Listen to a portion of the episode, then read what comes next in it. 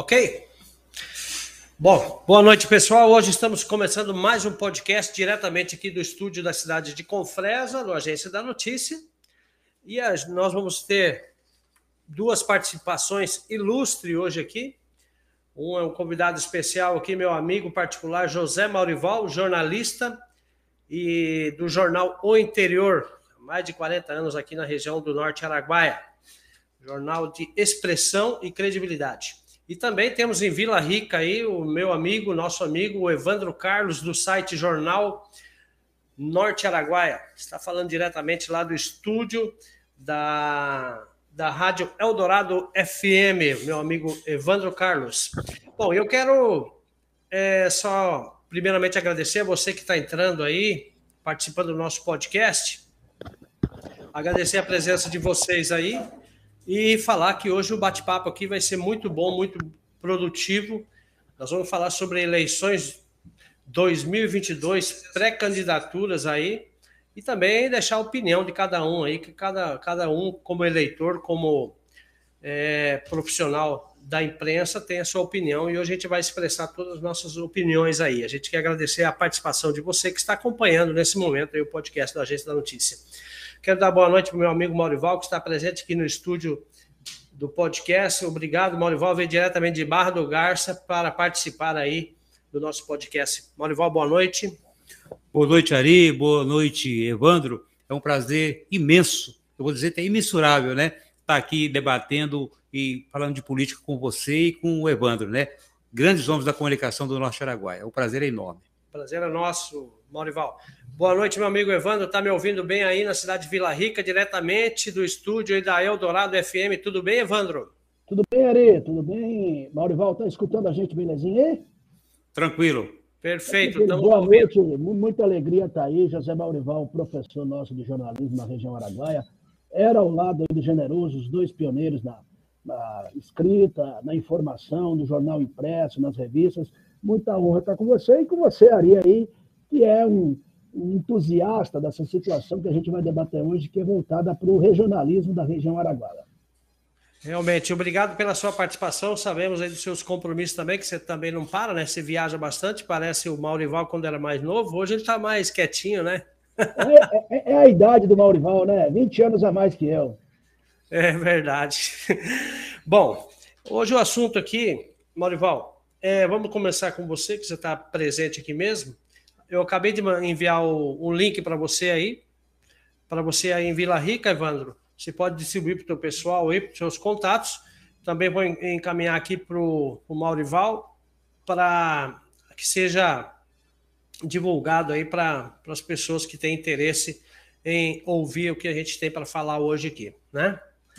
É, bom, Maurival, na sua opinião aí, a eleição 2022 veio aí, muitas novidades, né, trazendo muita gente nova também na política.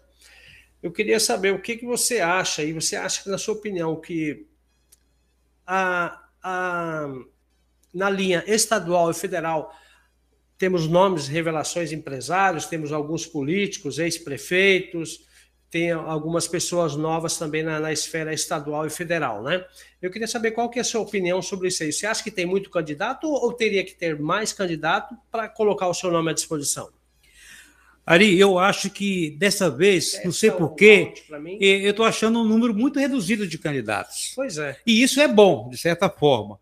É, embora a democracia diz que é o direito de todos, mas o novo sempre foi atraente, não só na política, mas em todos os segmentos de nossas vidas. O novo é atraente. Uhum. E, e parece-me que com essas inovações agora tecnológicas, através de WhatsApp, de, de redes sociais, todas essas redes sociais, o povo acordou.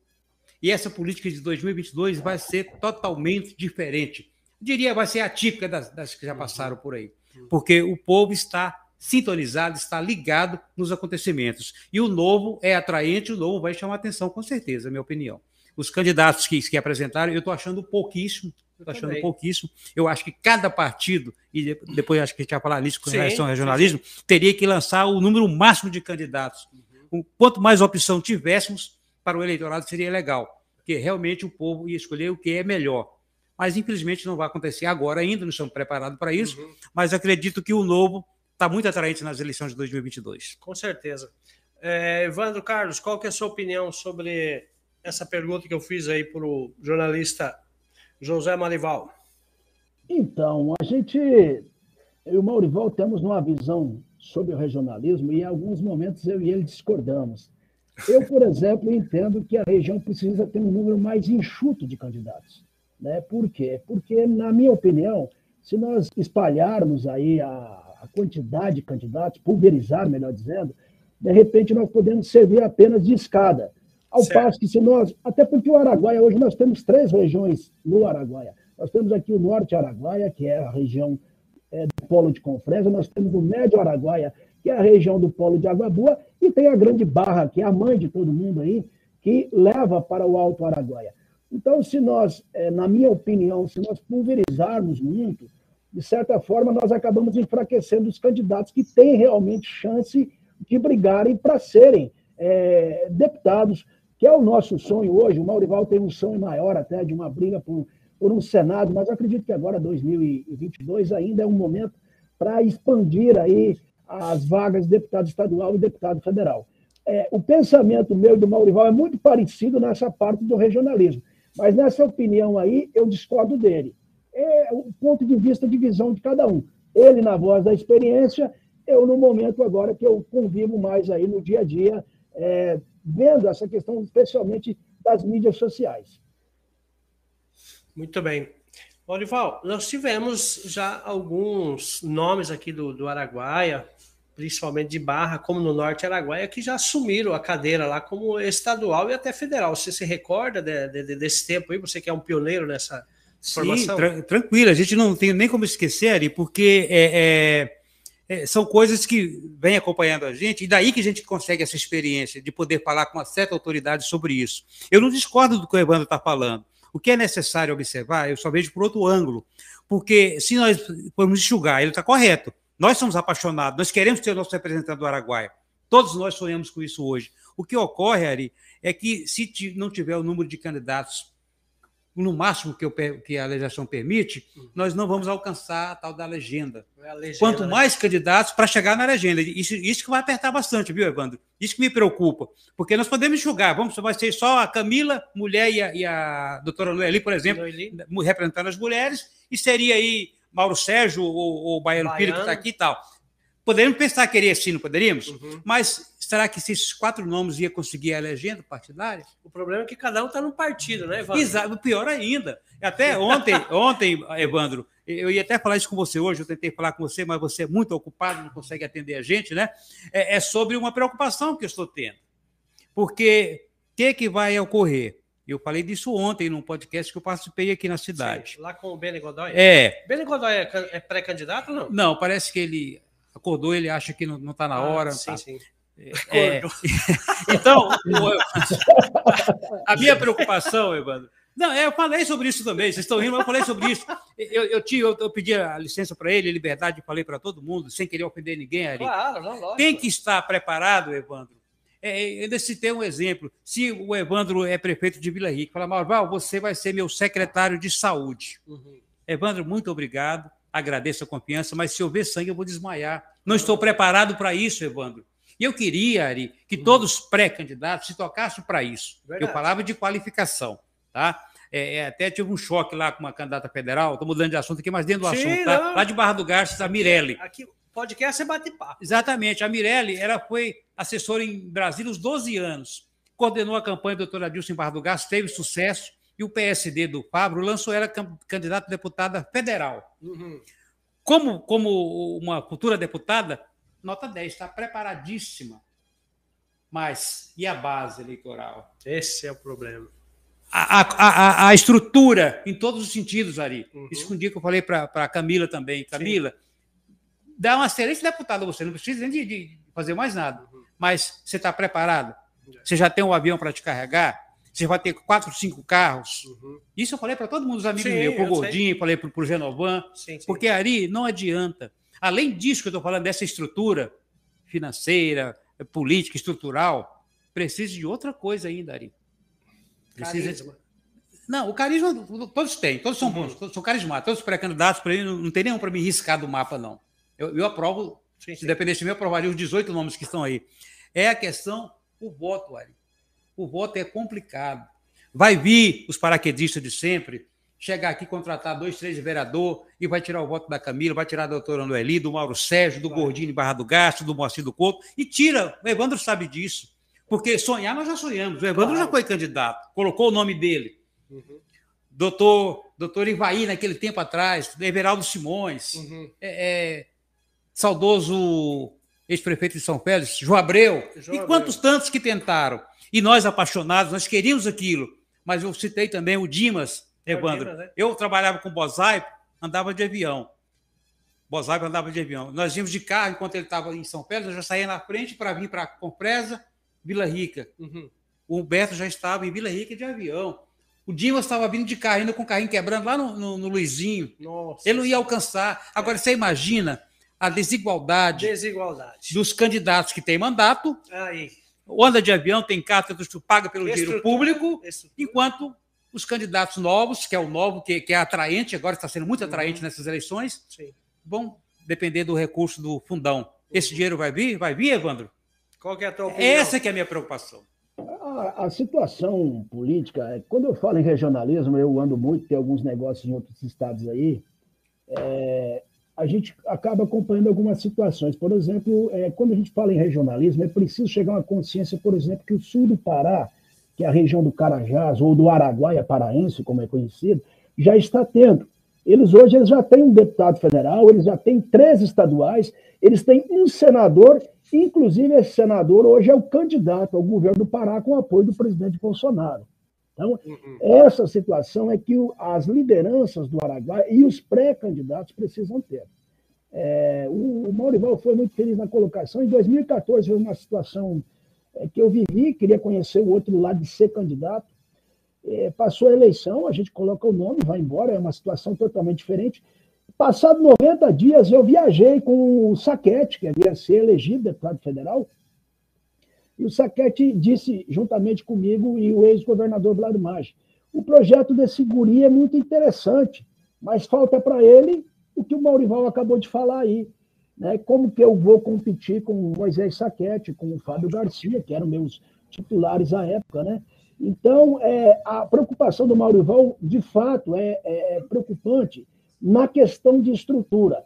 É, quando você coloca o seu nome, você vai ter os seus votos, ou vai ter uma quantia é, relevante, como o Everaldo tinha uma estrutura, ou de repente vai ter também bons votos, como o Dimas, que teve uma excelente votação pela estrutura que ele tinha mas competir, como, como o Maurival falou aí, na época, com Humberto Bozaipo, com José Riva, era complicado, porque enquanto o Dimas vinha no seu carrinho de carro, os aviões já haviam descido, já tinham feito as reuniões e cooptado. Então, quem é pré-candidato tem que ter essa leitura.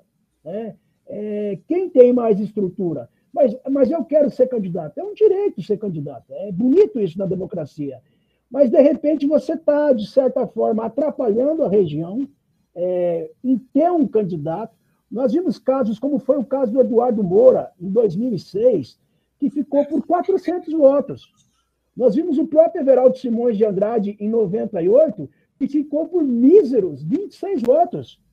Nós vimos o.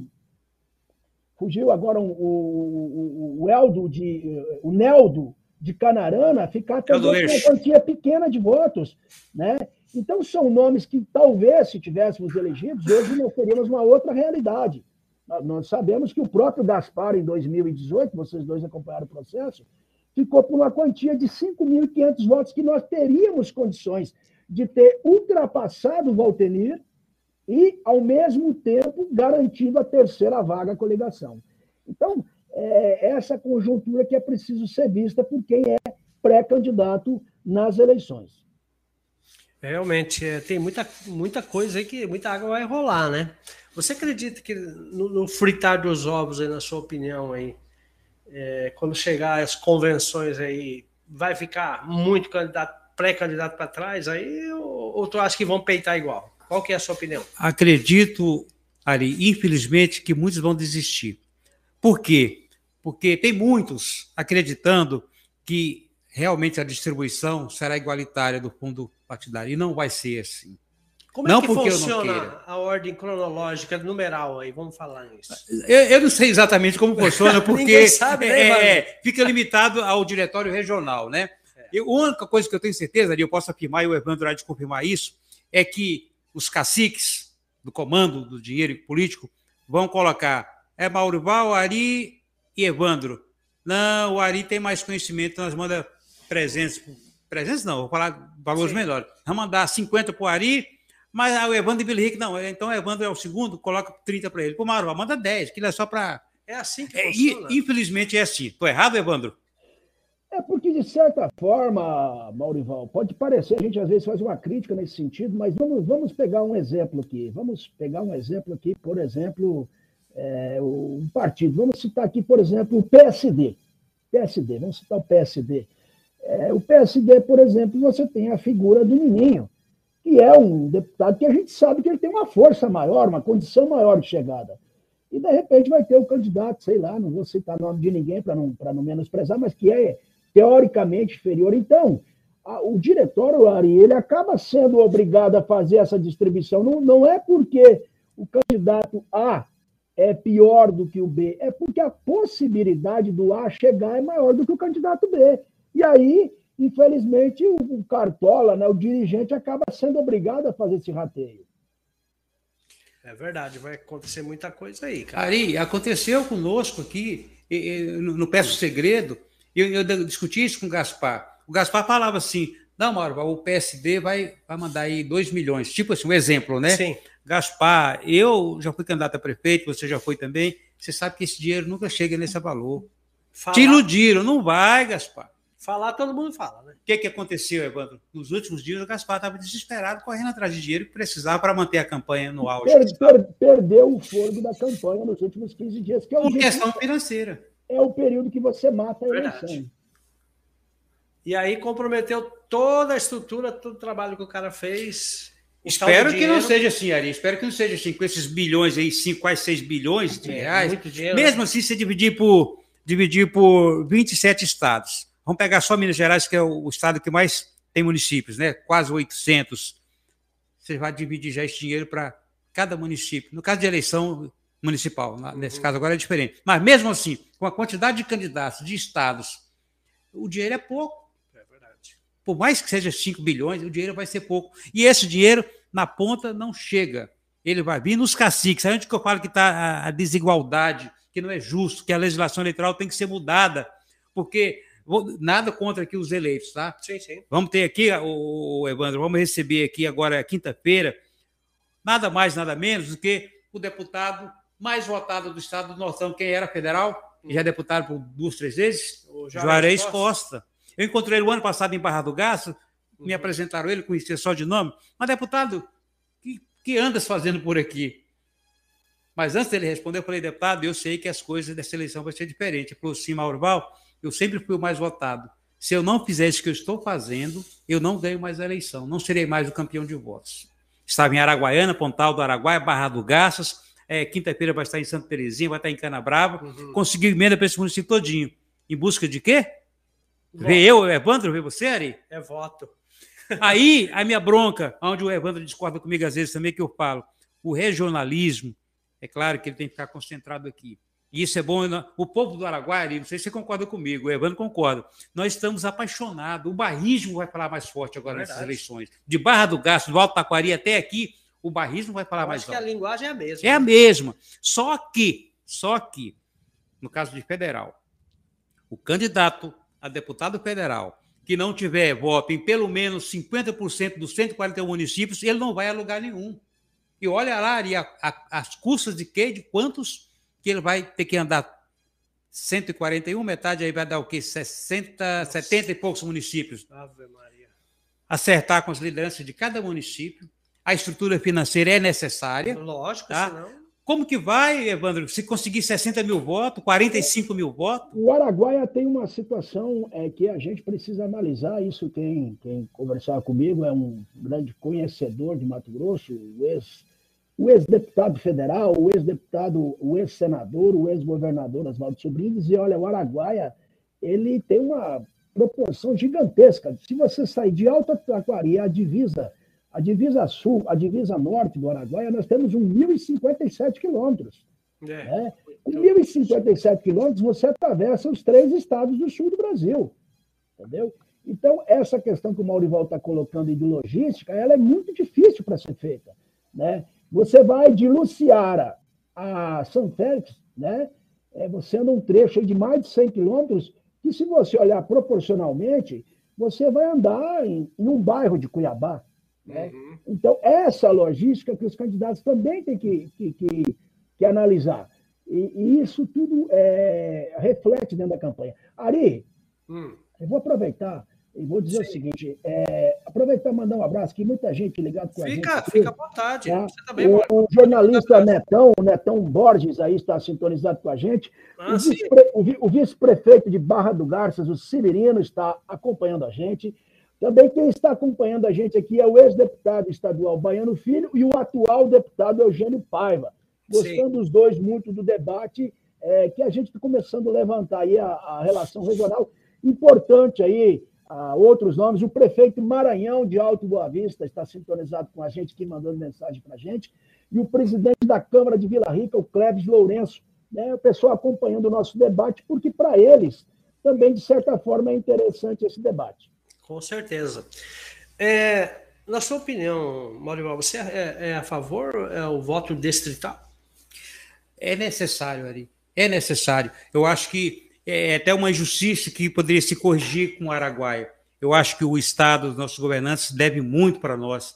É, e, e, a única maneira de, de, salvar, não vai ser agora, não vai acontecer isso agora, né? vamos depender de mudanças na, na, na legislação, é, é, seria o voto distrital. Nós somos injustiçados exatamente por isso. Porque, infelizmente, os nossos políticos aqui do Araguaia ainda não têm a mesma consciência daqueles políticos lá do Nortão. Uhum. Tá?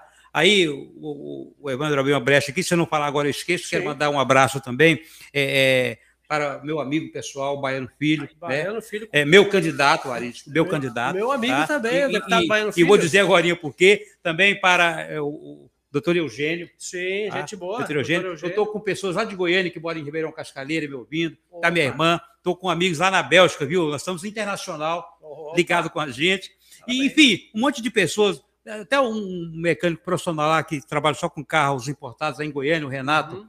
tá, tá ligado com a gente. Falou, Mário, pode mandar um alô para mim que eu vou estar te ouvindo, né? Para o Ney da raça, fazendo a raça ali. Ah, é, tá zangado com o Baiano Filho. Falei com o Baiano hoje, que o Baiano falou que que falou pro filho dele que vota no Ciro, né? Hum. Ele falou, pode falar pro Baiano que se ele votar no Ciro, eu não voto nele mais. Eu falei, Ixi, Baiano, não, cuidado, você perdeu o voto do Ney, você está enrolado. Mas um abraço, Baiano. Eu falei ontem, Ari, é, voltando aquele assunto uhum. inicial, de que o candidato, nós falamos só da estrutura, né? Que eu falei de dinheiro. Sim, sim. Agora, eu falei ontem no podcast do Beni Godoy, de Humberto Mosaico para cá, uhum. eu não conheço e desafio qualquer um, um político mais dedicado do que o Baiano Filho. Um político que tem a radiografia do Araguaia todo na cabeça. Uhum. Ah, ele já andou muito aí. Hein? E ainda falei ainda, o baiano que quebrou o paradigma de que o, o, o, dito mais popular hoje. Ah, é candidato agora, né? De quatro em quatro anos se aparece. Uhum. Ninguém pode falar isso do baiano. Ninguém pode falar isso do baiano, né? O baiano é. foi unipresente, com mandato ou sem mandato. Aí até o Beni achou ruim, né? Falei, baiano, não é questão de opinião, não. Isso é questão de conhecimento que a gente tem. Uhum. Mas mesmo assim, eu falei do novo, mas não adianta, Evandro, aquilo que eu te falei, você ser prefeito de Vila Rica e me convidar para ser secretário de saúde. O baiano, você sabe disso, Evandro sabe, ele sofreu muito como deputado. Ele parecia mais um assessor de prefeito do que um deputado. É verdade. O gabinete dele era cheio e até hoje ele não mede esforço para estar atendendo. Então, não adianta simplesmente ter um novo, é atraente. Uhum. Vai ser. Tem candidatos é excelente. Agora, precisa ter tamanho eleitoral, tamanho de voto. Precisa, precisa ter uma dedicação, um conhecimento. Porque senão, Ari, se perde lá na, na L. Você sabe disso. Você sabe disso. Se não tiver um certo conhecimento, se perde lá dentro. Tem Por isso que eu enalteço aqui o baiano, tá? E Sim. gostaria de mandar um abraço aqui para um N pessoas, que hoje eu distribuí aqui aquele convite seu para 1.356 pessoas que eu tenho de contato, fora os grupos, né? Sim.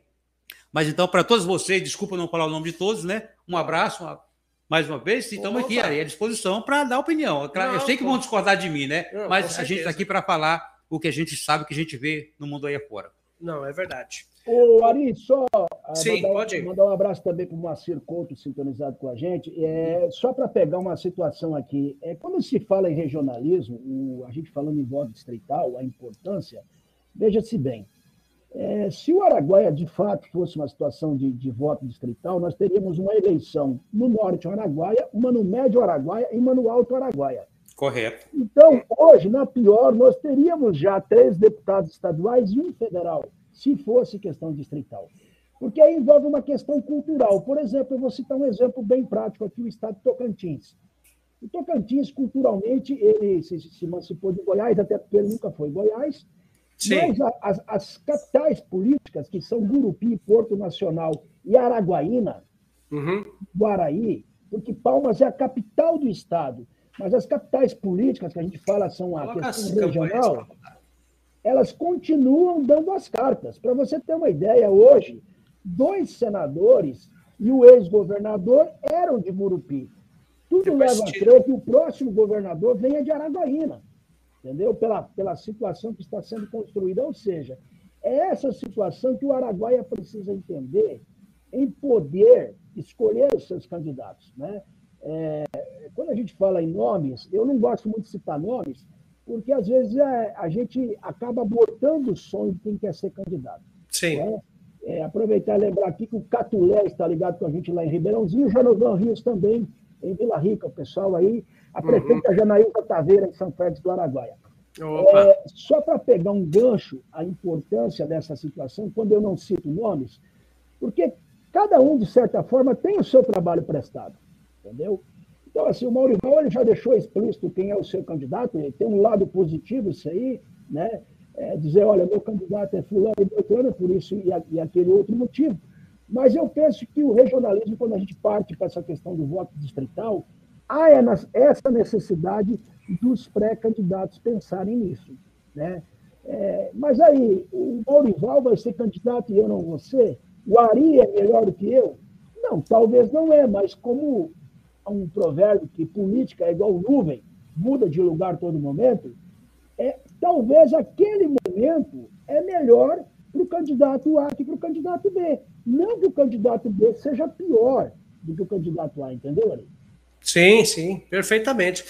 Eu também, eu sou a favor também do voto distrital. Acho que cada um tem que correr atrás de um sonho, né?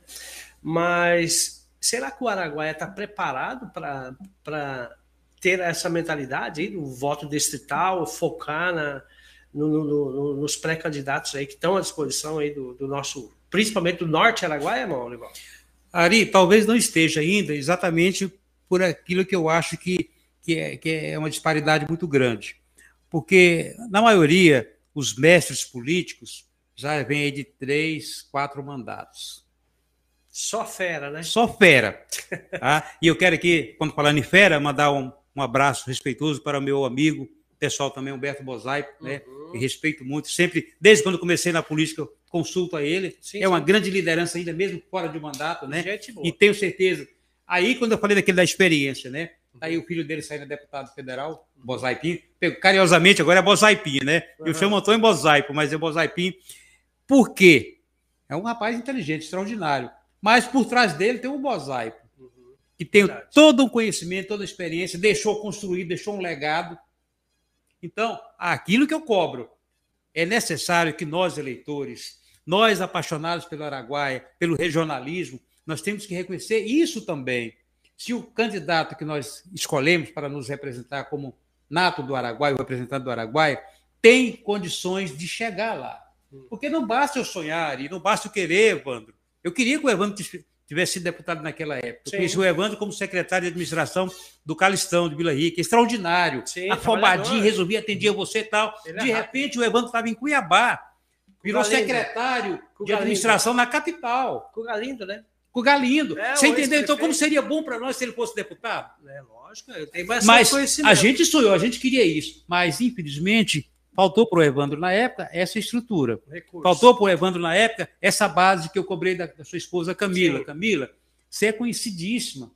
Tá? Dar conta de ser uma deputada não precisa melhor. Sim. Doutora Noeli, advogada ex-prefeita, seria excelente. A Mirelle lá, todos os candidatos tá aí, Moacir do Couto, o Gordinho, uhum. professor Severino, um trabalho extraordinário, dá conta de ser deputado. Agora, aonde nós vamos buscar esses votos para eleger as nossas paixões, que é ter um representante nosso? Tá. É, é só isso que me preocupa. Só isso que me preocupa. Evandro, tem uma pergunta para você aqui. Nós estamos falando aqui que nós temos aqui, como pré-candidatos aqui, nós temos como que é o nome da vice-prefeita aqui de Confresa? Cláudia Botolini. Cláudia Botolini. Cláudia Botolini também parece que vai colocar o nome à disposição. Estadual tá? ou federal? Estadual. É, na, na sua opinião, você acha que Mauro Sérgio, Baiano Filho, Cláudia Botolini é, não estão usando como trampolim para peitar a prefeitura de, da cidade de Confresa ou estão focados em se eleger mesmo como deputado? Então, a semana passada, eu, num grupo de debate de Confresa, acabei dizendo o seguinte: que a minha opinião em Confresa é que no atual grupo que está aí, que ganhou as eleições, que vem se mantendo há um certo tempo aí, que é, com o Rony, com o Gaspar, eu sou sincero, né? Isso é a minha opinião. Que o nome que teria para essa candidatura, para conseguir alavancar a Confresa, porque Confresa precisa ser alavancada, a meu ver, é o nome do Baiano Filho, do grupo que está aí, né? o uhum. grupo de situação. O grupo de oposição tem outros nomes aí que estão sendo construídos. Eu estou falando a minha opinião. Então, automaticamente, se o Baiano fosse candidato a prefeito de Confresa, eu acho que não seria legal ele sair a deputado. Uhum. Minha opinião, minha opinião. Né? Não estou desfazendo aqui é, dos outros nomes. Acredito que a Camila tem um nome regionalizado, é, às vezes preocupa, como essa situação que o Maurival colocou da base, né? Uhum. É, é a Cláudia Voltolini tem um contato menor com ela, ela chegou em Confresa em 2016 e rapidamente se enturmou ali, virou vice-prefeita, era uma situação em que ela era do partido do governador Mauro Mendes e o prefeito Rony ajeitou ali para ela ficar ali, né? Mas, assim, o Mauro Sérgio, acredito hum. que não é prefeito de Confresa hoje, por um erro que eu e o próprio Maurival falamos a ele, que ele não devia ter sido candidato pelo PT. Ah, é o partido, tu acha? Eu acredito que ele perdeu muitos votos ali, aqueles votos, aquela pecha que o PT tem, infelizmente, aí, é, colou no Mauro Sérgio, e ele perdeu muito voto por isso, entendeu? Uhum. Então, assim, minha opinião, é, a, a, a, conversei com o Mauro Sérgio até porque, na minha visão, ele deveria ter mudado de partido, porque aí as suas chances aumentariam para ser deputado, minha opinião. É, eu vejo ele no MDB com uma chapa muito pesada. Você tem Tiago Silva, você tem a Janaína Riva, você tem um grupo pesado no MDB. Mas Sim. é aquilo que eu falei, todo mundo tem o direito de sonhar, entendeu? Verdade. Então, essa é a minha visão sobre Confresa, né? minha opinião. Já falei isso, não escondo minha opinião nesse ponto de vista, né? mas aí eu tenho que respeitar a opinião dos pré-candidatos. Sim, sim. E na sua opinião, Maurival?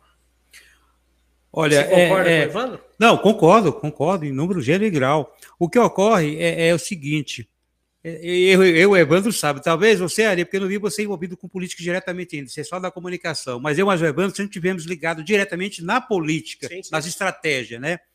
Eu tenho convicção de que a doutora Cláudia está sendo lançada simplesmente para cumprir a determinação eleitoral que tem que ter mulher, uhum. que é o caso dela, né? Porque é pouco conhecida ainda, ela foi vice que por consequência é, de, de, de vou falar sem comentários, né? É, mas não, não, não, não, tá, não estão lançando a doutora Cláudia para ser eleita. Hum. Não estão. Eu, convicção, opinião minha, viu, Evandro? Eu não acredito. É estratégia política, da mesma forma que estão lançando lá em Barra do Garças também a, a Mirelle, porque. Água Boa também tem. Água Boa também. Tá? Ah, falando em Água Boa, quero mandar um abraço para o Maurão também, viu? O Maurão, deputado federal, está muito bem, bem estabelecido, é pré-candidato, né? Eu ainda falei, Maurão, você é meu voto do hoje. O primeiro é o Tonho Bozai, eu tenho essa mania de, de declarar meu voto, né? Mas, Mas um abraço. Maurival, só ah. dando um gancho sobre Água Boa, é, nós temos que reconhecer que, apesar que eu não sei como fica a situação da primeira-dama, que é a esposa do prefeito, é, Água Boa está num projeto mais avançado que as outras cidades da região. Por quê? Porque a Água Boa está focada em tentar reeleger o Eugênio com os municípios ao redor, e também está focada na candidatura do Maurão. Nada contra a candidatura da primeira-dama, a mulher do Mariano, fugiu o nome dela agora, mas é a primeira-dama do município. Mas a gente vê uma sedimentação dentro da sociedade e até em algumas pesquisas que a gente teve acesso, em que Água Boa e o seu entorno estão preocupados na reeleição do Eugênio e, ao mesmo tempo, em alavancar o Maurão aí como um federal. Então, assim, a Água Boa, num comparativo com Barra do Garças e com Fresa, que são as três cidades polo, a Água Boa está bem na frente, viu, Maurival? Exatamente, mas aí que eu vejo o Evandro e Ari, a tamanha da incoerência. Vai eleger Maurão e a esposa do prefeito, a federal? É. é, incoerência pura. Eu quero aproveitar aqui, ó, eu vi aqui o Sim, meu, um meu, meu, amigo Alex, presidente da Câmara Municipal de, de Porto Alegre, eu conversei com ele hoje, Sim. o Jacão, meu irmão Joaquim Quizinho, né, de Porto Alegre, que hoje é delegado lá em Goiás, né, Sim, né, futuro né? juiz, está é, tá ligado com a gente. Evandro, o que eu queria falar é o seguinte, é, é eu falei para o Alex hoje, vocês vereadores, vocês não sabem ainda a força que vocês têm.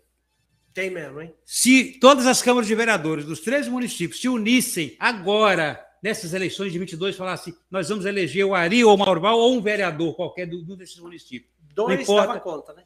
Eles, eles elegeria um deputado estadual. Eu acho que até dois. dois ou dois, até dois. Agora, por que, que não acontece isso? Porque nós, líderes políticos ou não, ou influenciadores como nós, jornalistas, uhum, nunca nos preocupamos de construir esse projeto, Leandro, o, Evandro, o Ari. Por isso que nunca aconteceu. Por isso que há décadas vemos lançando candidatos aqui que servem só de trampolim realmente. Só. Por incoerência, por estratégia política para atrapalhar outro candidato. Falei isso para o Mauro Sérgio, que é meu amigo também. Um abraço, Mauro Sérgio, para você. Mauro, eu acho que não era a hora de você sair agora deputado estadual. Porque quando a pessoa é candidato, para ele está tudo legal. Eu estou bem, estou bem, mas a gente sabe que não é assim. Está na, na, Claro, claro. Calor, né, Aí às vezes ficam chocados com a gente, magoados, mas não é bem assim. É claro que você não vai sair candidato e falar que você não está bem, mas não está. Só a gente que sabe o que, que passa em casa depois, quando está esperando ali para atender quatro, cinco lideranças com alguma coisa, você não tem recurso para isso. Bom, incoerência pura. Eu acho que Barra do Garças, nós teríamos um nome excelente para federal, que seria o Beto Farias, não vai vai brigar para ser prefeito na próxima. Então temos Maurão, uhum. que nós conhecemos, o Araguaia todo conhece, e temos o Antônio Bosaipo. Que todo mundo conhece, que é, ele não é da Barra, é assim, praticamente nasceu na Barra, só estudou em Cuiabá, mas tem casa em Barra do Gás, o pai conhece o estado todo, tem uma base construída. Então, seriam os dois nomes para polarizar. Sim. Aqui mas... em Compresa, aqui mas... em Compresa, Evandro, aqui em Compresa, teria que ser no máximo os nomes vão para concentrar a votação. Mauro Sérgio Baiano Filho. Está falando para estadual, né? Para estadual. Certo. Mas, porque esses aí que vão levar os votos para os federais, ou para o Maurão ou para o Antônio Bozai. Uhum. Por que isso? Porque eu penso dessa forma ali, que nós teríamos, eu, você, todo o Araguai, a intimidade com esses candidatos. Além dessa intimidade dos líderes políticos, nós teríamos a certeza de que eles são capazes de representar no Legislativo Federal ou estadual. Isso, isso vale também para os nossos estaduais. Mauro Sérgio daria um excelente deputado. Agora, eu penso também, Evandro, que nenhum desses deputados novos, caso seja bem sucedido, sozinho lá na Assembleia vai ficar perdido. Nós, o Araguaia, nós precisamos do Baiano Filho. E eu sonho, Ari, todo dia, que ao lado do Baiano Filho nós teremos mais dois ou três representantes do Araguaia. Agora, o que, que é preciso? Talvez não aconteça agora, mas nós temos de construir esse projeto. Primeiro, com essas grandes lideranças são os vereadores, que são eles que levam os votos. Verdade. São eles que levam os votos. Até nós, às vezes, um, vereador amigo. E eles se unirem, tomarem posse da força que tem e falar: não, nós vamos eleger o Ari vereador, ou o Evandro, ou o Maurival, ou o vereador de Santa Terezinha. Eles fazem esse deputado estadual. faria agora, de Sim. última hora, se eles reunissem para isso. Por isso, incentivei o Alex, o Keno, vou falar com o Cristiano, para que eles retomem, reativem o Venax, que era a União dos Vereadores, e parece que vai acontecer, viu, Evandro? Dia 19, em São Pedro do Araguaia, é a reativação da UVENAX, União dos Vereadores do Norte Araguaia. Bom, o que, que eu queria falar? Essa que é a base, mas nós nunca construímos esse projeto, Evandro. Nós construímos um projeto, o Evandro participou dele, para ajudar o, o, Gaspar, que funcionou. Nós conversamos entre si, a imprensa toda, uhum. inclusive Camila participou, né? Você acha que estava no outro estado. É, vamos apoiar o Gaspar? Vamos defender o jornalismo? Todo mundo? Não foi isso, Evandro? E nós unidos, a imprensa foi uníssona. Todo mundo só falava no Gaspar. E o Gaspar foi bem sucedido. É. Não ganhou porque, infelizmente, não era o momento. E assim só vai acontecer com o regionalismo nosso quando nós fizermos isso. Eu queria mandar um alô aqui para o meu irmão Hernando também. Eu não tenho certeza do Hernando ainda se ele vai sair a federal. O, o Maurival, em relação ao Hernando e ao Edio. É isso que eu ia perguntar agora para você, Evandro. Como é que está a situação do Edio Bruneta e o Hernando? Eles estão. Então, o Maurival citou aí o, o nome do Maurão, ex-prefeito de Água Boa. Como eu falei, Água Boa tem essa incógnita em relação à mulher do prefeito, mas a gente pelos levantamentos de dados e articulações no polo de Água Boa, a gente vê que o pessoal lá está centrado em buscar a reeleição do Eugênio e alavancar o Maurão. Né? E é interessante isso, porque o grupo político do Eugênio e do Maurão, teoricamente, são adversários, mas parece que agora estão unidos por um projeto. Né? Não estou dizendo que o grupo do prefeito não está unido, até porque o prefeito ele venceu as eleições com o apoio do Eugênio. Então, é, Água Boa está mais à frente nesse processo, é uma realidade. Sim. Barra do Garças tem essa incógnita, como o Maurival falou, o Beto Farias é um grande nome, mas a gente não sabe a incógnita dele, até porque o vice dele foi lançado pelo Max Russi como pré-candidato federal, né, o Elton Marcos. Mas a, o republicano, isso é uma, já sabia há alguns dias de fontes nacionais, e conversando com a direção do Estado, me disse que ou Edio Bruneta ou Hernando Cardoso vão ser candidatos a deputado federal. Ou um ou outro. Né? Uhum. É, aí uma questão de consenso, de realidade, cada um dos dois, mas esse dirigente do partido, uma das grandes figuras políticas do Estado, me, me garantiu que é, ou Edio ou Hernando será candidato. Pelo caminhar da situação, eu vejo que essa pré-candidatura está mais para o Hernando Cardoso hoje. Né? Então, é um uhum. candidato recente, está aí, é, carregou uma segunda suplência que chegou a 20 mil votos, ou seja, não é pouco voto, para quem, teoricamente, é, não era conhecido a nível regional, mas que continuou visitando, continua seus investimentos, ampliando como empresário.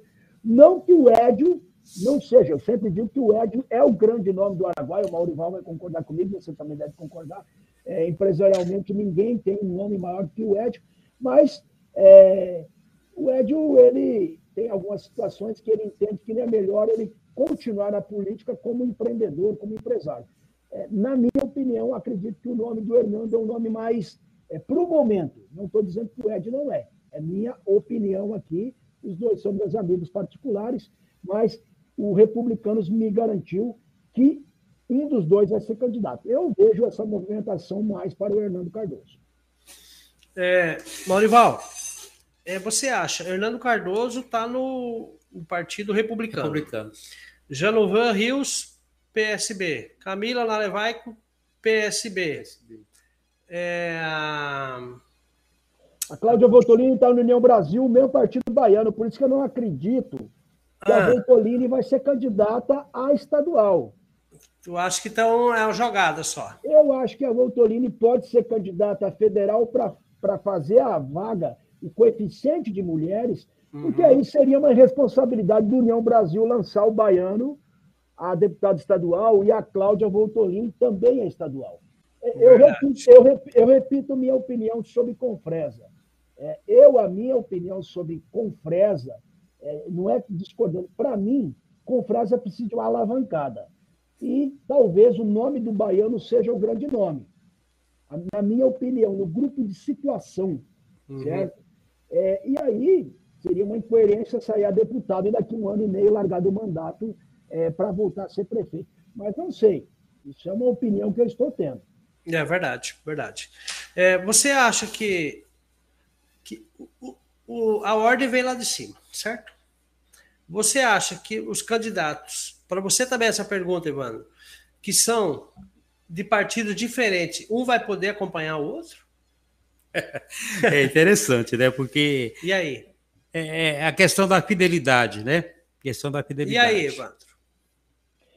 Então, é uma situação delicada. Por exemplo, é, pro, vamos citar um exemplo, Mauro Sérgio. É, Para ele, que está no MDB, é, defender uma candidatura federal de outra região vai fazer ele perder voto. Tu acha que ele vai perder voto? Eu acredito que sim, porque é, o voto do Mauro é um voto regionalista. O Maurivaldo sabe disso. O voto do Mauro Sérgio é um voto regionalista. Então, eu acredito que se, se ele não tiver um federal da região para ele pedir voto, o discurso dele vai ficar contraditório. Uhum. Entendeu? E, não, eu... é só, não é só o caso dele, é o caso, por exemplo, do meu amigo Gordinho em Barra dos Garças, que é meu amigo particular. Mas ele é um cara que defende a tese do regionalismo. Aí, se de repente o Gordinho aparecer na região pedindo voto, vamos dizer, para o Adriano Piveta, né, é. vai ficar contraditório para ele. Verdade. Verdade.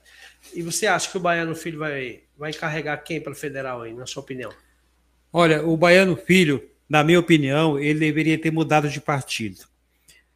Porém, existe a questão também que é fundamental na política: a fidelidade, a gratidão, não só para o político, como vice-versa eleitor. Está né? é, tá numa chapa fortíssima. Eu acredito que realmente a União Brasil Pará quatro deputados. Três já estão garantidos. A quarta vaga vai disputar com mais quatro, e um desses quatro é o Baiano. Não vai ser fácil, o Baiano tem essa consciência. O Baiano tem essa consciência. de quantos mil votos? 33, 34 mil votos? É algo assim. Eu, eu acredito que terá tranquilamente. Uhum. Eu acho que o Baiano vai ter muito mais votos agora do que as eleições passadas. Opinião minha pessoal, tá? Posso estar enganado. E, e já falei por que, que eu acho, né? Que é o único candidato que pode vir em qualquer lugar, que ninguém vai falar assim, ah, apareceu de quatro em quatro anos. Não. Uhum. Ele esteve unipresente durante os quatro anos fora do mandato, atuando Sim. como se fosse deputado, conseguindo emenda como se fosse deputado, e assistindo os seus amigos, companheiros, com lealdade. Eu encontrei, Evandro, uhum. sim, Ari, eu encontrei é, pessoas que votaram no Baiano. Uhum. Vou citar aqui até, meu, quero mandar um abraço para meu amigo Lúdio, vou estar com ele amanhã. Sim, o Lúdio né? Barros. O Lúdio, o, o, Baiano foi uma das pessoas que mais incentivou o Lúdio a ser candidato em, em Xingu. Só que quando chegou na hora, o Lúdio convocou o Baiano. O Baiano falou assim: Lúdio, conversa com o grupo aí. O grupo que me apoiou. Se ele te apoiar, eu vou te apoiar também. Uhum. O Baiano sabe errado em agir assim, onde eu falo que ele tem fidelidade. O Lúdio ficou zangado, com razão. Mas o Baiano não podia trair todo um grupo dele. E hoje o Baiano não tem o Lúdio, porque o Lúdio guarda essa mágoa. Uhum. Mas a política é o grupo, é, ela tem que ser construída. O Baiano construiu. Ele sempre teve e tem, em todo lugar tem um grupo, uma base, que eu chamo de base, né? E todo mundo tem essa base? Toda é. cidade tem um grupo já para de vereador, de liderança para apoiar um, um, candidato? O Baiano tem. Então, o que que ocorre? Mas quem que ele vai carregar como de, candidato a deputado Olha, eu federal, creio, federal. Como, como ele vai atuar, como ele vai atuar praticamente no estado todo, o baiano também, embora ele é do Araguaia, eu, eu creio que no Araguaia ele caminha com o Bosaico, Antônio hum, Bosaico. Tá? É.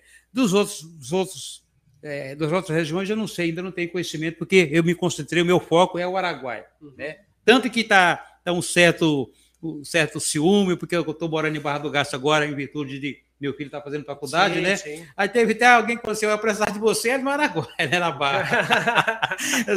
Mas na Barra também a gente tem conhecimento, tem amigos lá que é pré-candidatos, né? E da forma que eu puder ajudar, eu vou ajudar. Claro. Né? É, é, mas eu acho que aqui no Araguaia o baiano caminha com o Antônio Bosaico. Verdade. Evandro, Vou mandar um abraço para o nosso colega de imprensa aí, o Ricardo Ramos aí, né? Também acompanhando a gente. Grande Ricardo.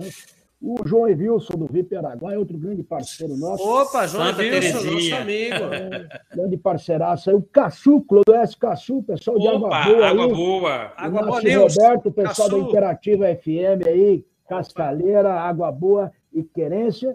Então, o pessoal aí acompanhando o nosso bate-papo, levantando esse debate importante sobre o regionalismo. E como eu falei, eu evito falar nomes, porque cada um tem o seu sonho.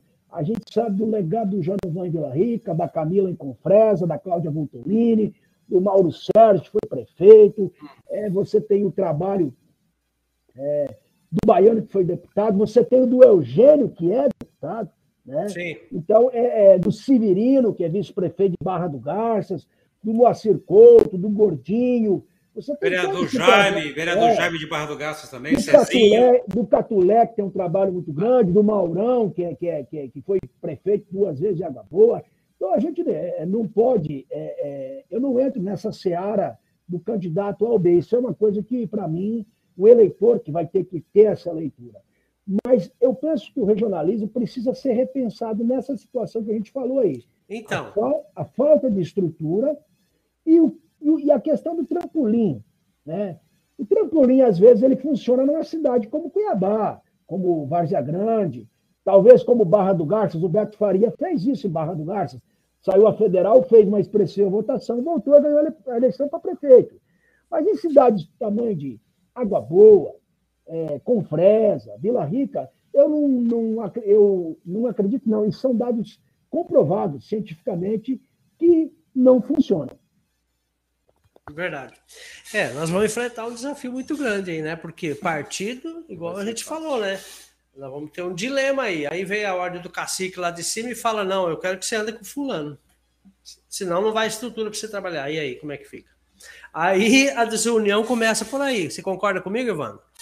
Sim, mas é, é, essa questão tem dois pontos de, de opinião. O primeiro é que ninguém melhor do que a própria comunidade para mudar a comunidade. Verdade. Então, ninguém melhor do que os líderes locais, e aí o Maurival foi muito feliz quando fala em vereadores, prefeitos, ex-prefeitos, ter esta consciência.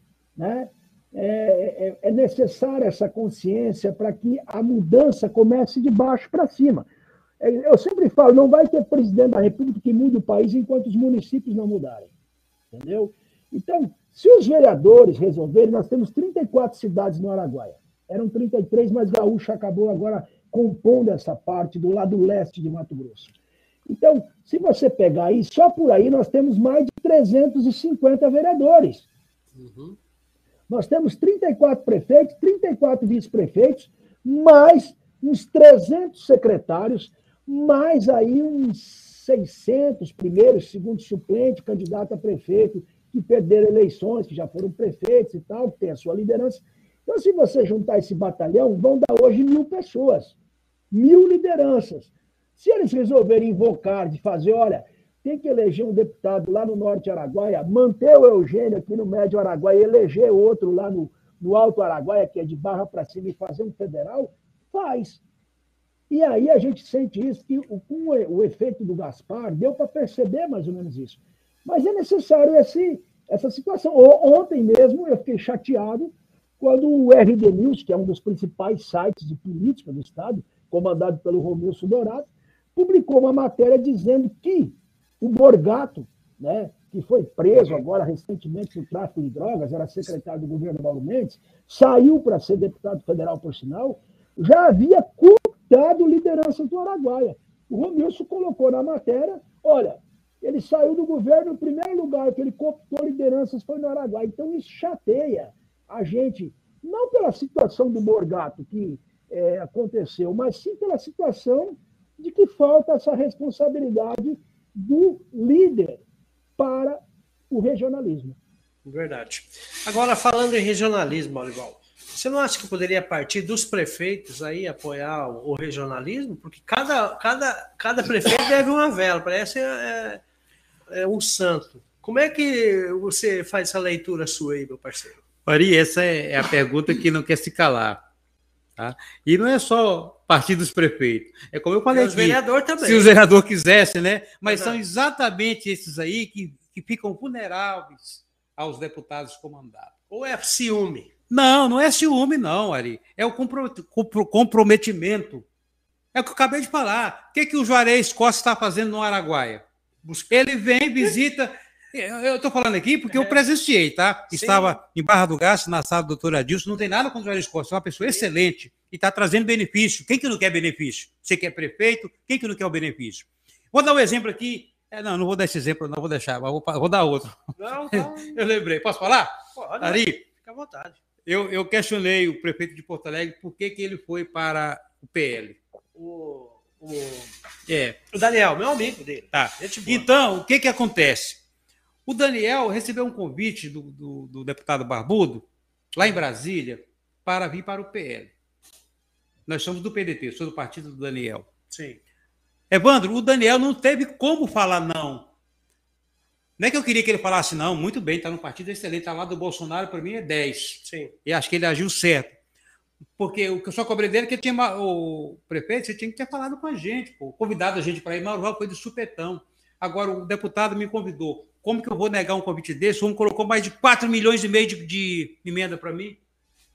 Você entendeu por que, que os prefeitos não tomar essa iniciativa? Eu estou citando a casa do Daniel aqui pertinho da gente. Sim. Mas praticamente todos, 100%, 100% dos prefeitos, pelo menos com o federal, são comprometidos através de emenda. É a, arma, a maior arma que tem um deputado federal. Maurival, Maurival, mas isso aí depende do líder. Você tem um exemplo, é, não é porque eu tenho é, alguns negócios de Vila Rica, eu também tenho Barra do Garça, tem Confresa, mas vou citar um exemplo do prefeito Abimael de Vila Rica, que é um líder que, a cada dia que passa, eu já às vezes tive alguns embates com o Abimael, mas cada dia que passa ele me surpreende. Por exemplo, em 2018, o Abimael foi totalmente regionalista, apoiou Gaspar e Dairinho. E agora a gente sabe, eu não vou, como eu falei, eu não cito nomes por questão de ética aqui dentro, mas eu sei que o Abimael vai ser regionalista mais uma vez e deixa isso claro nas suas convicções. Eu tenho um candidato que é o meu primeiro candidato e tenho um outro candidato que é o meu segundo candidato e são dois candidatos da região. Então, essa questão da, da, da, da, da, da, da colocação também, Maurival, vai muito aí do líder. Então, nessa hora, se o líder tem uma certa, um certo pulso, né? não estou dizendo que o Abimael tem mais pulso que o, alguns outros prefeitos, mas ele já deixa claro, fala, oh, pessoal, você quer ajudar o meu município? Está à disposição. Mas na questão política, eu tenho a minha opinião. Então a gente acaba vendo essa situação aí. Evandro, eu concordo com você. Então vou baixar o índice para 99%, tá? O prefeito Emael é exceção. Mas o que ocorre, Ari, o que ocorre é o seguinte: Estou falando eu, e faço uma pesquisa se você quiser. Se vocês quiserem, podemos ir em todos os prefeitos, todos, com exceção do Abimael agora, que eu não sabia disso, não estão sabia. comprometidos através de emenda parlamentar. E não é com nenhum dos, porque nós não temos esse deputado. Não é com o doutor Eugênio também. É com os federais, que tem o maior recurso de, de, de emendas, são 8 milhões, né, ano, uhum. e, e, o estadual acho que é 4. Todos prefeitos, amigos nossos aqui, chegados, eu estou falando Sim. com conhecimento de causa, querem quer o regionalismo, gosta, adota, mas como que eu vou fazer? Ele fala. Como que eu vou fazer? É a mesma coisa ali. Estou com a minha esposa aqui do meu lado. Poxa, eu queria estar jovem, né? Bonito para ter mais duas, três namoradas, mas eu não posso. Mas por mais que eu queira, eu estaria sendo desleal. É, é da mesma forma é os prefeitos para com os deputados. São as emendas parlamentares, por isso que eu voltei a falar e falo dessa, dessa disparidade, dessa, dessa desigualdade dos candidatos novos que vão aí com a cara e com a coragem. Com a cara, com a, com a cara e com a mesmo. coragem. Agora, Evandro, você está com uma preocupação desde o começo, eu percebi aí. Mas eu, conversando com minha esposa esse dia, ela me colocou lá uma, umas, umas apresentações lá, as entrevistas do Ariano Suassuna, né? Você tem medo de falar nome, não. É melhor nós falar por trás, porque não vai constranger quem, quem está ouvindo, nem a gente que está falando. Mas aqui não tem jeito, está todo mundo ouvindo a gente. Não estamos aqui pedindo segredo de nada, né? Está aqui o mundo todo hoje ligado com a gente. Então, eu gosto de citar nome, sabe, Evandro? Eu gosto de citar nome porque é, às vezes até a gente consegue muito mais credibilidade com isso, porque eu citei aqui com todo respeito ao Daniel, meu amigo, companheiro de partido e tal, é o exemplo que eu dei. Mas então não é só o Daniel, o prefeito de Barra, doutor Adilson, a mesma coisa. Falou para mim, Maurival, eu tenho aqui emenda A, B, sabe como é que eu vou fazer? Tem, tem o prefeito Confresa aqui, por exemplo. É, é, é, uma exceção, parabéns, meu amigo Abimael, prefeito de Vila Rica, né? Eu também, é, mas parabéns, porque o regionalismo para adotar ele mesmo, tem que se construir um projeto. E com a adoção de emendas de deputados e tal, nenhum prefeito pode manifestar assim, não. Não tem como. São raros. Os que peitar agora, daqui para frente, para seguir o exemplo do Abimael, são muito corajosos. Não, é, é, porque, assim, é o que eu falei, a gente tem que admirar a situação, a posição. Então, assim, é, é, é uma situação que a gente sabe, em 2018 ele, ele foi claramente, o candidato federal dele foi o Gaspar, o candidato estadual dele era o Dairinho, inclusive a esposa do Dairinho é secretária de educação dele, e agora ele tem dois candidatos, ele deixa bem claro isso, eu tenho um primeiro candidato, mas se eu chegar no eleitor, o eleitor falar, esse candidato não é seu, ele tem um segundo, e os dois são candidatos aqui da região. Então a gente tem que louvar a atitude de prefeito, não é porque é, é uma situação, como eu falei para você, mas ele já deixa claro isso. Todos os outros deputados são bem-vindos ao município? São bem-vindos. Mas o prefeito já deixa claro essa posição e eu acho que é uma situação que os outros prefeitos da região poderiam tomar. Né? É, se não me falha a memória aqui, sendo justo, o prefeito de Cocalinho também tem uma situação parecida com essa, viu, Maurival? O prefeito Baco de Cocalinho também deixando clara, assim, assumida essa posição como gestor municipal. Vou baixar o isso para 98%, então. 98%. Vai baixando eu aí, acho... a gente vai descobrindo. Vamos descobrir. Na minha opinião, eu acho que, por exemplo, o prefeito tem um acordo com o deputado, geralmente os deputados é, federais, ele poderia pelo menos valorizar o, o, os que estão tentando sair, ou os da região, igual tem o Baiano, tem Camilo, tem Fulano, tem Ciclano, pegar e separar uma secretaria e falar: olha, vou colocar esse pessoal a trabalhar para você. Agora, vai, igual você falou, igual o Evandro falou, vai da conscientização do eleitor, gente o, o prefeito não vai lá pegar e obrigar você a votar, pegar a tua mão e votar. Concordem? Então, vai da conscientização do eleitor, ele defendeu o regionalismo também, porque a gente vê a, a, o povo, parece que é a mesma voz, é eleger alguém da região. E nós temos competência para eleger um federal, pelo menos, ou até dois federal no Araguaia e, e dois estadual. Agora depende, tudo é do eleitor. Cai na mão dele, é ele que manda, né, Evandro? É, a verdade é que nós temos 272 mil eleitores na região do Araguaia. Desses 272 mil, nós vamos ter aí aproximadamente 210, 215 mil votos bons, 200 mil votos bons, né? Então, se você parar para fazer uma conta de coeficiente, você tem condições de colocar no mínimo quatro estaduais e dois federais. Uhum. Mesmo tendo essa pulverização de candidatos, como o Maurival falou aí no começo. Mas aí vem a situação é, da conscientização. E aí, é, a gente já está indo para a parte final do nosso podcast, eu acho que aí é onde entra a imprensa.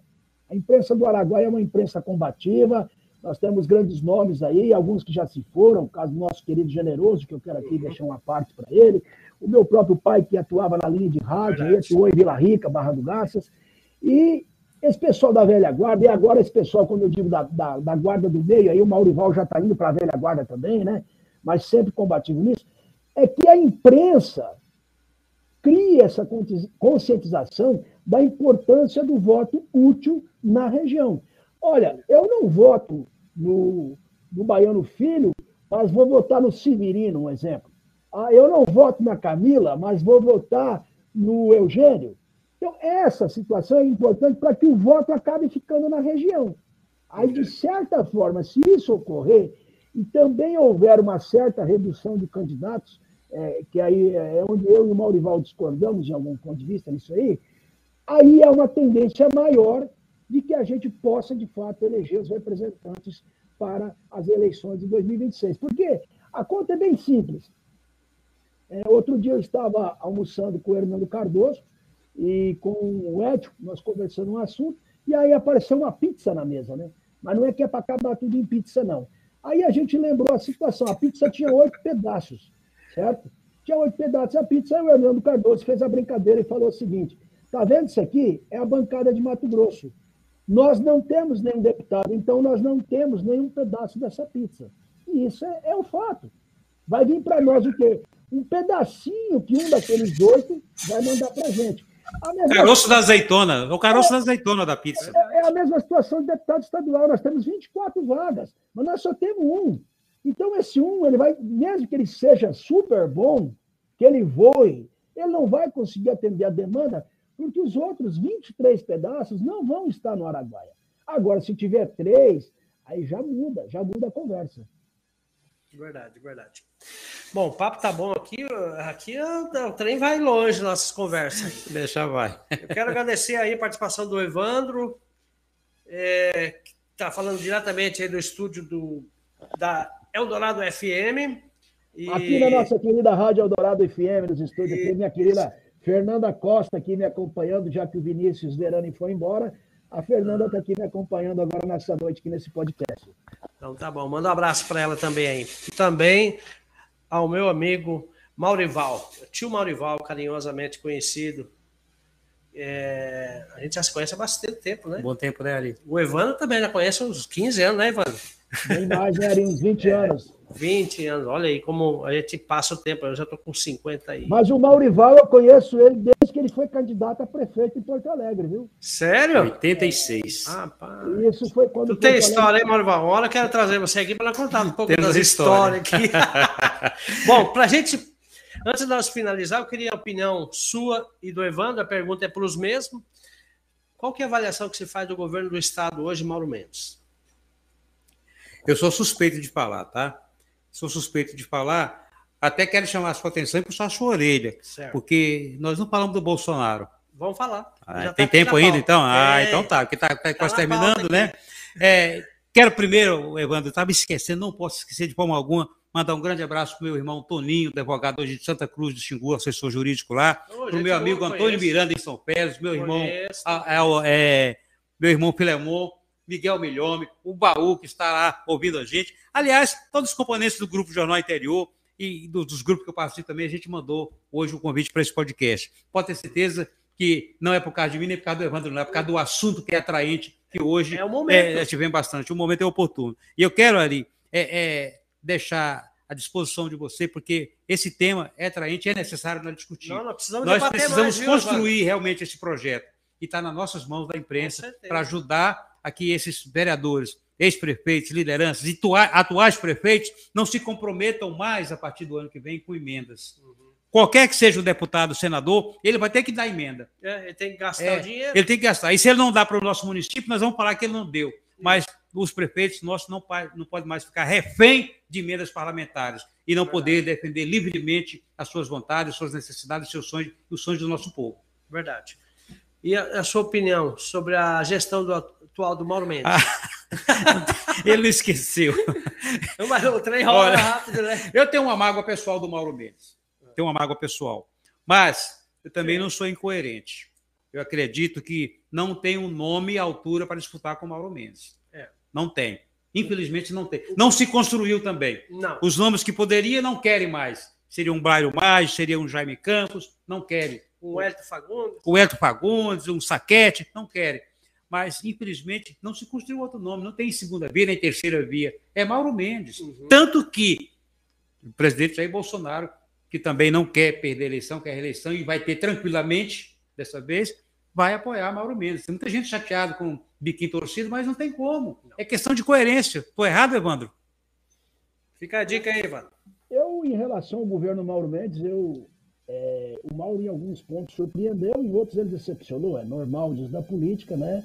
Eu diria que hoje ele não perde a eleição porque a oposição é, não se preocupou em construir uma candidatura. Não que ele é fantástico, né, isso é claro, mas as circunstâncias, o caso do Covid, as gestões, a alta de arrecadação, é, tudo isso facilitou ele para chegar nesse momento. E agora ele chega no momento em que também recebe o apoio direto do presidente Bolsonaro, que aqui em Mato Grosso ele tem uma força maior. Se você mudar estados para estado, muda. Por exemplo, você vai no Pará, no Tocantins, é uma outra situação, é uma outra conjuntura local. Mas em Mato Grosso, ter o apoio do presidente Bolsonaro é uma mão na roda, digamos assim, né? Eu, eu, só vou aproveitar aqui, pegando um gancho, que o Clodoeste Cassu, é, o nosso querido Cassu do Água Boa News, está mandando sim, mensagem sim. dizendo que realmente, se os vereadores e ex-vereadores quiserem, é uma força muito grande para o regionalismo. Né? É, então, é, voltando a falar sobre Mauro Mendes, eu vejo que ele fez muito algumas coisas na região. Né? Poderia Sim. ter feito mais? Poderia. Nós sempre queremos mais. Mas a questão dele ser um candidato em potencial hoje é porque a própria oposição foi incompetente em não construir um candidato contra ele. Muito bem. Agora vamos chegar. É... Maurival, qual é a sua opinião, a sua opinião referente aí à gestão Dois anos de pandemia, agora praticamente quatro meses de guerra aí, o Jair Bolsonaro. Qual é a sua avaliação e a sua opinião aí? O Ari, eu há muito tempo eu tinha meu maior sonho era de ver o nosso país sendo administrado por uma mulher. Eu tinha fascinação por isso, tanto que eu votei na Dilma duas vezes. Uhum. Não me arrependi, não me arrependi. Não sou PT, nunca fui PT, mas votei na Dilma, votei nas séries já voltei no doutor. A série está voltando aí, tá? Está voltando, né? Tá. Doutor federal Ságuas Ságuas, Ságuas Moraes. Não por questão ideológica, nem nada. Porque eu tinha vontade de ver umas lideranças diferentes de oposição diante do governo que nós tínhamos. Nunca votei no Lula. Nunca votei. Não porque não acreditava nele, até que acredito que em certos setores o Lula fez alguma coisa de bom. Fez alguma coisa de bom, mas acertou 99 vezes e errou uma fazendo o que fez com o nosso país. Não votei no Bolsonaro porque, pelo pouco que eu conhecia, pelo pouco de minha experiência que eu conhecia de política, eu sabia que ele se elegia, mas que ele não, não teria, não, sei, não, não conseguiria é, é, fazer a gestão. Fazer a gestão. Eu estava errado? Eu falava isso em todos os lugares. Não, todo mundo estava. Eu, eu não consegue. pensava assim, não consegue. derrubar o cara, o sistema. Não tá estava errado. Ele. O que, que ocorre? Depois da descoberta da, da, da, de um Moura lá, do Lava Jato, de uma série de uhum. coisas que a gente passou a se inteirar que a gente não ligava. Para você ter uma ideia, eu tinha como ídolo, eu sempre fui do MDB, Barra do Gás, quando jovem e tal. Eu tinha como ídolo Renan Calheiros, Michel Temer. Eram meus ídolos políticos. Eu me decepcionei. Hoje eu não vejo mais cor partidária. Hoje. Antes da rede social, né? Antes da rede social. Você vê. E aqui cabe se abrir um precedente aí. É, cabe uma crítica a nós da imprensa, né? Hum. Que fala assim da velha imprensa e da nova. Eu não me considero da velha, não. Embora eu estou com 62 anos. É, é, mas eu sou da nova. Eu, eu, eu, eu tá aceitei, aceitei essa, essa inovação tecnológica. Sim, verdade. Né? Então é a nova, então eu sou da nova. E graças a isso, porque nós sabemos, Ari, eu, você, Evandro, sabe, como que nós somos. A imprensa, embora muita gente não queira admitir, Evandro, nós somos, na, na, na estrutura democrática, o quarto poder. Sim. Na verdade, não. Está aí provado. É o primeiro poder. Está aí a Globo mostrando para nós, a CNN, todos. Porque se cortar o nosso recurso, não tem obrigação de falar bem de ninguém. Não, lógico que não. É, é antiético isso? Estou sendo, sendo parcial, mas é a verdade, Ari. Nós não temos obrigação de falar bem de ninguém. A imprensa é igual uma empresa, ela não paga é conta. É uma empresa, paga conta. Aí o que, que ocorreu? Bolsonaro, desde quando iniciou seu, seu, seu mandato de deputado federal, vereador, ele vem denunciando isso. Ele vem prevendo o que ia acontecer. Aí quis o destino que ele ganhasse a presidência da República. Da mesma forma que quis o destino que um trabalhador, trabalhador do PT fosse o presidente da República, filho de pobre, vindo do Nordeste. Bom, ele cortou simplesmente as verbas, que eram bilhões de, dinheiro anuais para a imprensa. Ali, qualquer um que cortar nosso recurso ou do nosso emprego, nós vamos ficar chateados. Lógico. O que, é que a imprensa fez? Deu troco, né? Uhum. Pau no Bolsonaro, o Bolsonaro está perdendo. Então, ainda tem a coragem, essa imprensa antiga, essa velha, de falar que o Lula está pau a pau com, com o homem. E nem precisa de pesquisa mais de instituto nenhum, de Ibope, nem de, de Folha, não sei o quê, Evandro para falar que quem está em primeiro colocado nas pesquisas. As imagens modernas estão mostrando. Uhum. O vendedor de bandeira de camiseta, ele fala: você vendeu quantas bandeiras do Bolsonaro? 50. E do. do, do... Lula. É Lula, é? é? Lula. Lula? É. Eu critiquei isso no grupo você viu, né? Estão falando tanto do Lula que eu acho que está igual com o Bolsonaro mesmo. Tem que esquecer, não sei é, nem falar o nome desse cara. Muito, né? Porque as imagens falam por si. É lógico. As redes sociais estão falando. Você viu na Paulista o dia primeiro agora, Nossa que coisa de louco. A Daniela Merkel para fazer um show lá em São Paulo, Cara, teve que cancelar. Quanto que é um show da Daniela Merkel? Era, pelo menos, na última vez que eu vi, era 700 mil reais. Ela teve que cancelar o show. Quer dizer, o homem não tem mais prestígio. Não. Vai perder a eleição para o, o Lula? Então, Bolsonaro está defendendo o patriotismo, a família. Isso é importante. Não tem nada aqui. Lembrando aqui, Evandro, tem que falar também, quero mandar um abraço mais uma vez para o Beni Godoy. Ele falou ontem para nós, publicamente, no programa dele, até em poucos dias, ele não sabia o que era direita e o que era esquerda. Evandro, e quantas pessoas, não sabe. quantos eleitores não sabem a diferença de direita e de esquerda? De popular para populismo? Enfim, estou aqui criticando o eleitor agora, tá? Nós falamos muito com o doutor Orlali sobre isso. Não adianta você me dar para mim ser secretário de saúde se você for prefeito, porque eu posso ver sangue. E o povo nosso, infelizmente, eu só não vou falar com o que o Lula falou, né? Que o Bolsonaro gosta só de polícia, não gosta de gente. Hum. Tá? Mas, infelizmente, o nosso povo não está preparado, ali. Verdade. Muitas pessoas ainda não sabem ler e escrever. Muitas pessoas aí, muitas mesmo, não sabem é, discernir sobre o, o, o partido, o coeficiente partidário. Como não sabe muitos prefeitos que eu falo, eu defendo essa tese que para ser prefeito teria que ser vereador primeiro. O cara entra na prefeitura, ele foi lá buscar lá fora porque é empresário, porque tem uhum. dinheiro para ser candidato a prefeito. Ele entra na prefeitura, ele passa quatro anos aprendendo. E se não tiver um assessor jurídico, um contador, um controlador para falar o que é um LDO, o que é um LRF, o que é uma, uma LOA, ele não vai saber. Termina os quatro anos de mandato e ele não concluiu. Não, e daí ele tem ferro para o resto da vida. Né? Você entendeu, Evandro? Então, eu acho que o país vai ter mais esse, esse privilégio de ter um Bolsonaro, louco ou não, como fala, e eu vou votar nele dessa vez, que eu não votei da outra, votei no Meirelles, uhum. tá? porque eu sabia que ele ia ganhar, mas que ele não ia conseguir fazer uma boa gestão. E eu não estava errado. Evandro, qual é a sua opinião em referente ao atual governo federal Jair Messias Bolsonaro? Então, Ari, é, já partindo para parte final do nosso podcast, dessa incursão aí de quatro meses. Eu tenho mais uma pergunta ainda. Está doido para terminar, ele falou duas vezes que está no final, está com eu sono. Tenho a última não, pergunta. Não, é porque eu tenho um compromisso exatamente daqui cinco minutos ah. aqui, entendeu? E aí a gente acaba tendo que falar em outra situação. Mas então. Evandro, eu, você está tá solteiro, né, Evandro, ainda? Por enquanto. Esse compromisso é essa hora da noite, não, Evandro, olha lá, rapaz. Solteiro, mas comprometido, deixar bem claro.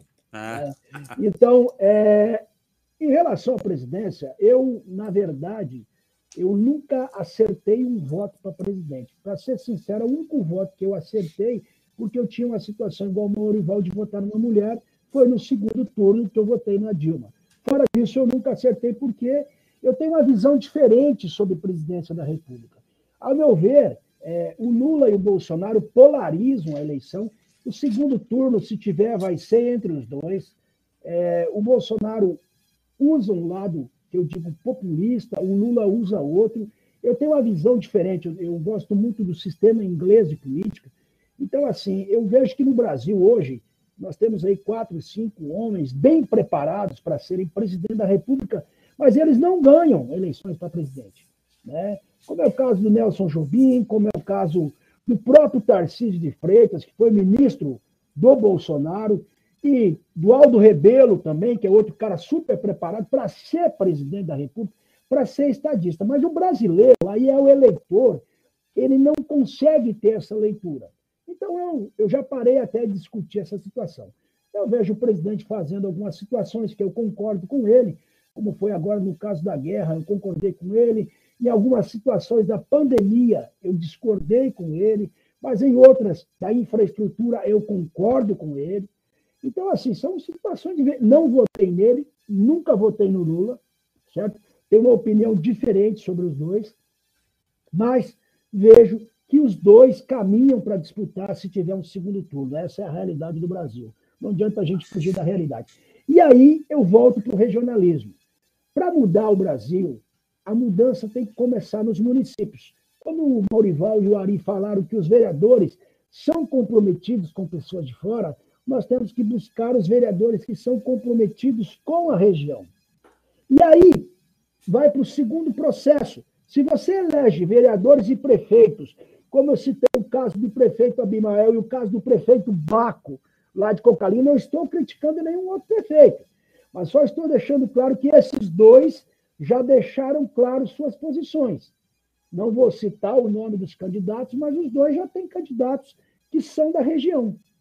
Sim, sim. E aí, em cima desse processo, você vai eleger estaduais e federais. E esse pessoal indo para o Congresso vai mudar o Brasil. É essa mudança que é necessária. E essa mudança, Ari, do regionalismo, que vai chegar daí numa situação, como eu falei, de você escolher grandes estadistas, não tenho nada contra o presidente Bolsonaro, até porque ele foi eleito com a maioria dos votos. É preciso respeitar isso. O Bolsonaro ganhou a eleição com a maioria dos votos, assim como o Lula também foi pre presidente reeleito com a maioria dos votos. Nós, no Estado de Democracia, precisamos respeitar isso.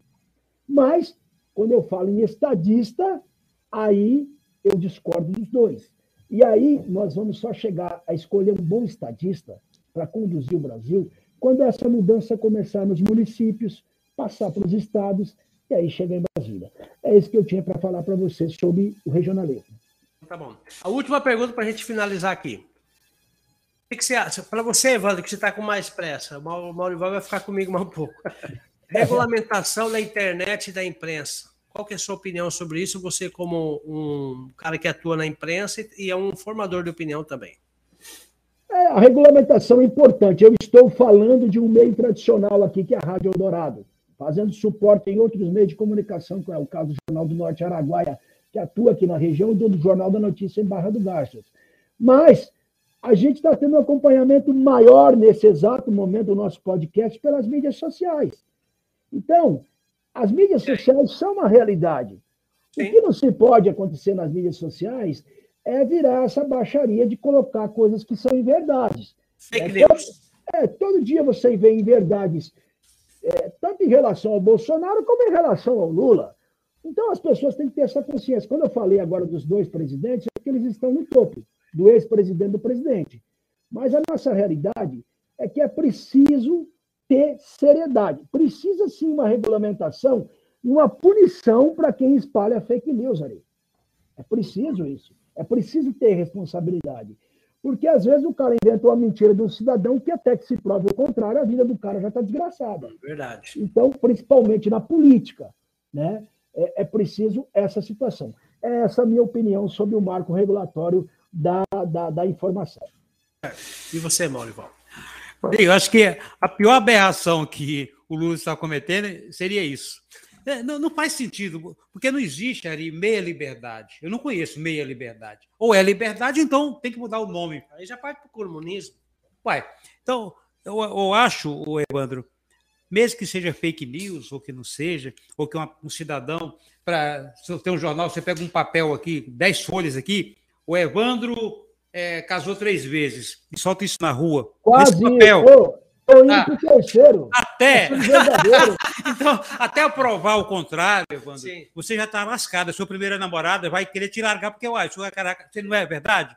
Então, se é fake news ou não, vamos censurar a rede, porque um cidadão irresponsável pois é. colocou é. que você casou dez Todos vezes. Tem que pagar o preço. Então não existe, é a liberdade. É, é a, a, a, bronca do, com o STF agora. Sim. É, o, eu, atingiu lá o ministro, vamos prender o cara. Uhum. Aí ele não, ele não julga, ele é o, é o réu, é acusador, é tudo. É, é tudo.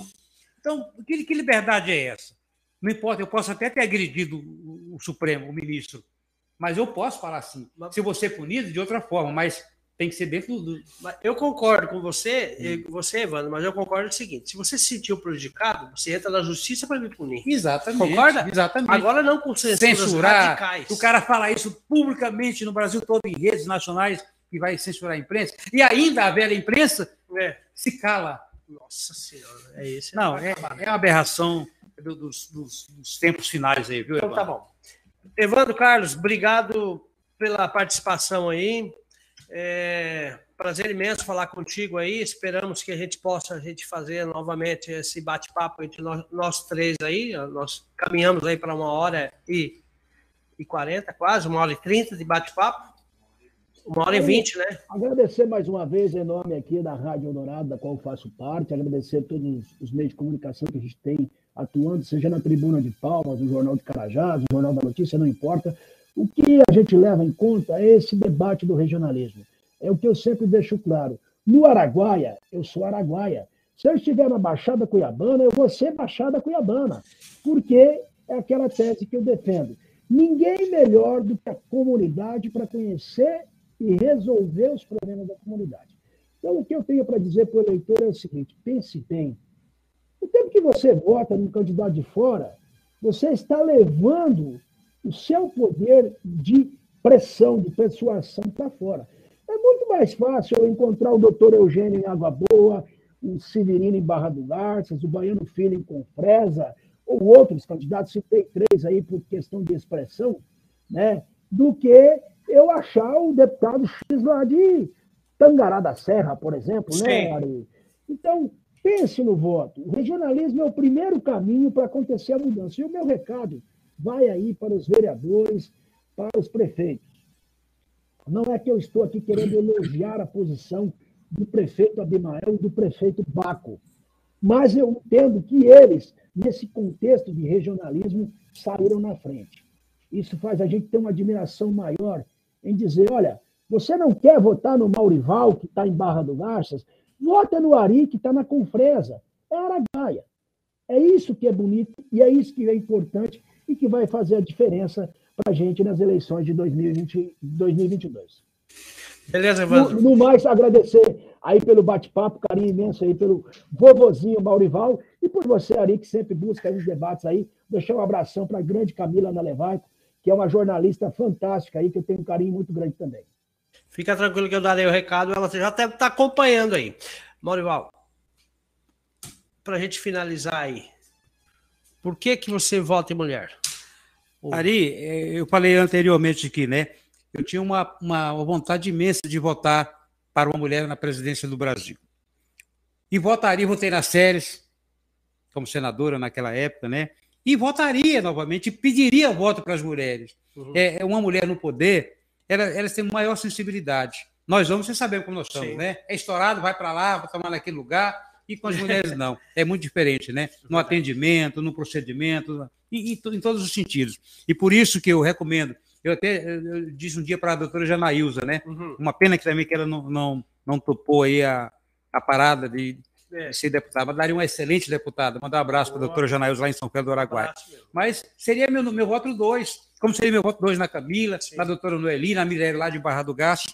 Você imaginou, ao lado do Baiano, lá na Assembleia, duas deputadas mulheres? Não estou aqui menosprezando os demais, não. É, até me criticaram aí, porque quem é você para colocar 18 anos e dizer que esses são os bons? Eu sou o Maurival. Esses 18 nomes que eu apresentei no mapa aqui, uhum. eu coloquei porque são os nomes bons. Todos são bons.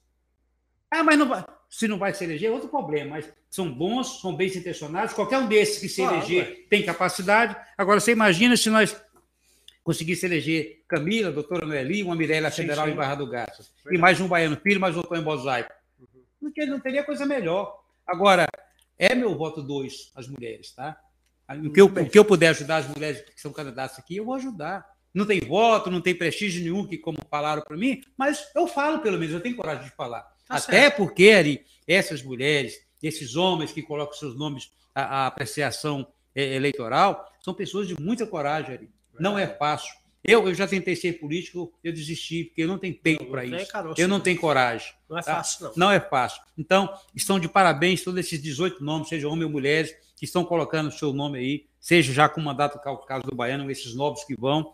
É boa sorte que eu posso desejar. E claro, não vou tirar voto de nenhum. Agora, não vou deixar de, falar o que eu falei para a Camila, que eu falei para o Genovan, que eu falei para o Gordinho, que eu falei para o Marcicoto, um grande amigo de Barra do Gás. Dizer, o do Moacir Couto, filho do amigo meu, Major Moacir, menino excelente, tem uma estrutura, tem inteligência, tem formação, tudo. Falei, ó, oh, vai rasgar a botina, tem que trabalhar, porque não é fácil. Ele não tem obrigação, como amigo, de falar isso para todos? Falei para todos. Tem que falar mesmo. Severino, Severino é um vice-prefeito de Gás, pessoa extraordinária, nos ajudou na campanha do Gaspar. Eu não conversei com ele pessoalmente, porque ele estava em tratamento, mas falei com o vereador Guinha, que é assessor dele lá, mesmo partido. Uhum. Falei, Guinha, é uma pessoa excelente, um trabalho extraordinário com o atletismo de Barra do Gás. Mas eu acho que não fez aquela base, aquilo que eu cobrei da Camila, que eu cobrei de, de outros, de, do Gordinho, porque colocar o nome, tudo bem, parabéns, coragem. Agora, você vai só para servir de trampolim, você vai com pro, projeto mesmo de ganhar a eleição, você vai rasgar a botina, a sandália, porque não é fácil, ele tem que trabalhar, não é fácil. É, não pode desistir do sonho. Quem tem é, vontade de, de tem que se tornar é um pré-candidato, tem, tem, que correr tem, atrás, tem mas tem que saber que tem as consequências. Eu não iria mais, acho que tem você um também preço. não toparia isso mais não, né? Não. Já passou a fase. Bom, pessoal, a gente vai encerrando aqui o podcast do Agência da Notícia. Eu quero agradecer imensamente ao Evandro Carlos, jornalista, e também ao Maurival, carinhosamente conhecido como tio Maurival. Quero mandar um abraço para o Gustavo, seu sobrinho, meu Obrigado amigo, meu gente. irmão e toda a sua família, que eu conheço quase todos, né? A sua esposa, que está participando aqui também do, do podcast, muito obrigado por ter vindo. E a você que está acompanhando através aí do YouTube também do Facebook. E a gente, com certeza, a gente vai se reunir outras vezes, mesmo se você não estiver aqui, se você estiver em Barra, a gente faz a mesma ponte, igual foi feito hoje com o Evandro Vila Rica, para a gente bater esse papo aí. Foi muito agradável, muito obrigado, fique todos com Deus, até o próximo podcast. Tchau, tchau.